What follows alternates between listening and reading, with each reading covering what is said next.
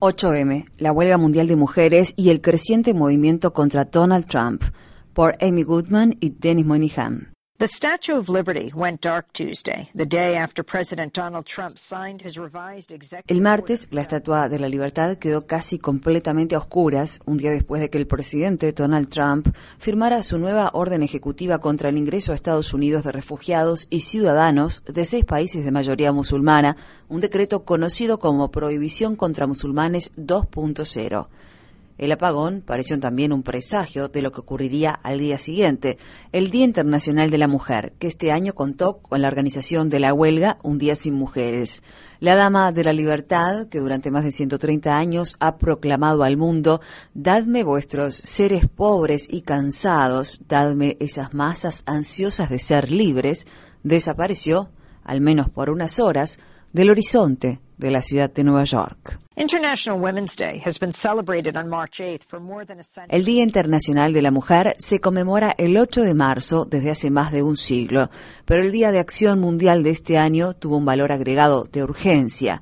Un hombre que fue filmado mientras alardeaba de cometer acoso sexual terminó siendo el actual presidente de Estados Unidos. En una grabación del programa Access Hollywood de 2005, que se hizo pública el pasado mes de octubre, Trump le dice a Billy Bush, ex presentador de la cadena NBC. Ni siquiera espero. Cuando eres una estrella, ellas te dejan hacerlo. Puedes hacer cualquier cosa. Agarrarlas por el chocho. Billy Bush would lose his job over the scandal. Trump would get elected Billy Bush perdió su trabajo a causa del escándalo, pero Trump fue electo presidente pocas semanas después. Al otro día de la asunción de mando de Trump, más de 4 millones de personas participaron en manifestaciones en todo Estados Unidos, en lo que quizás sea la mayor protesta política en la historia estadounidense.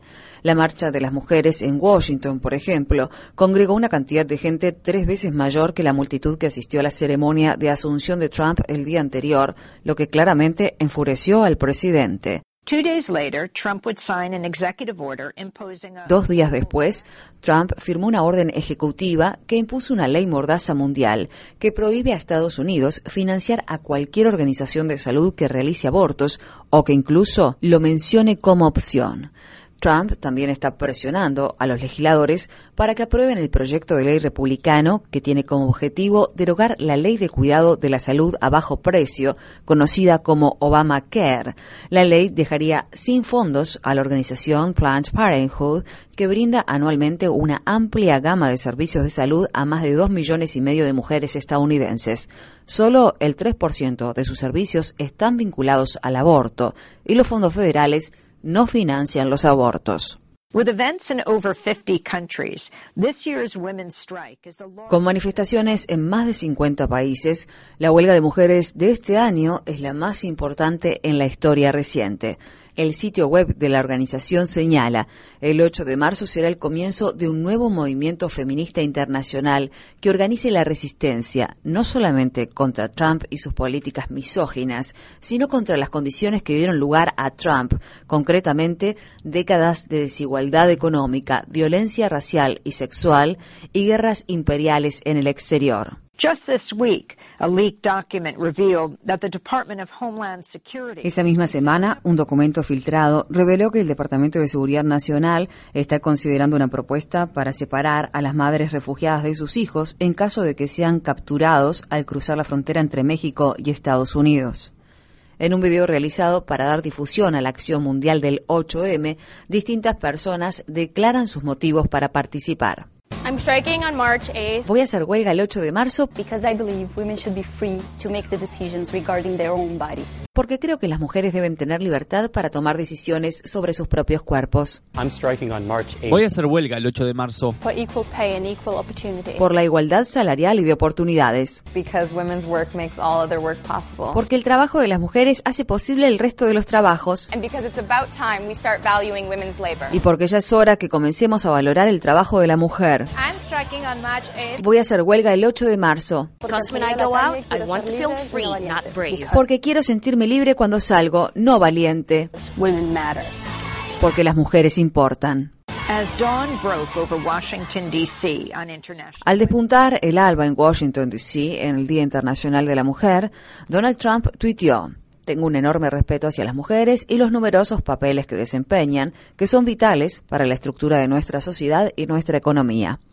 Esto proviene de un hombre que ha sido acusado de asalto y acoso sexual por al menos 15 mujeres, la mitad de ellas durante su reciente campaña electoral.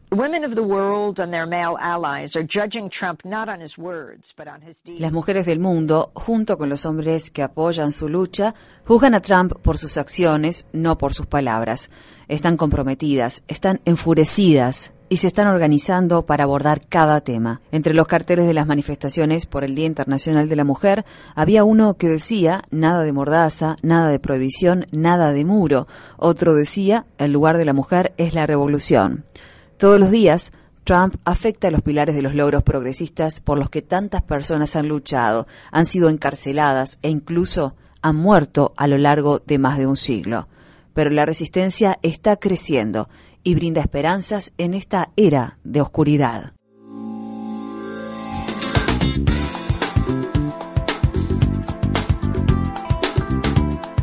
Este año, Democracy Now! en español, el informativo independiente de Guerra y Paz, cumple 10 años de transmisión. Únete a la celebración y envíanos a través de las redes sociales un autorretrato desde la región donde escuchas nuestro programa.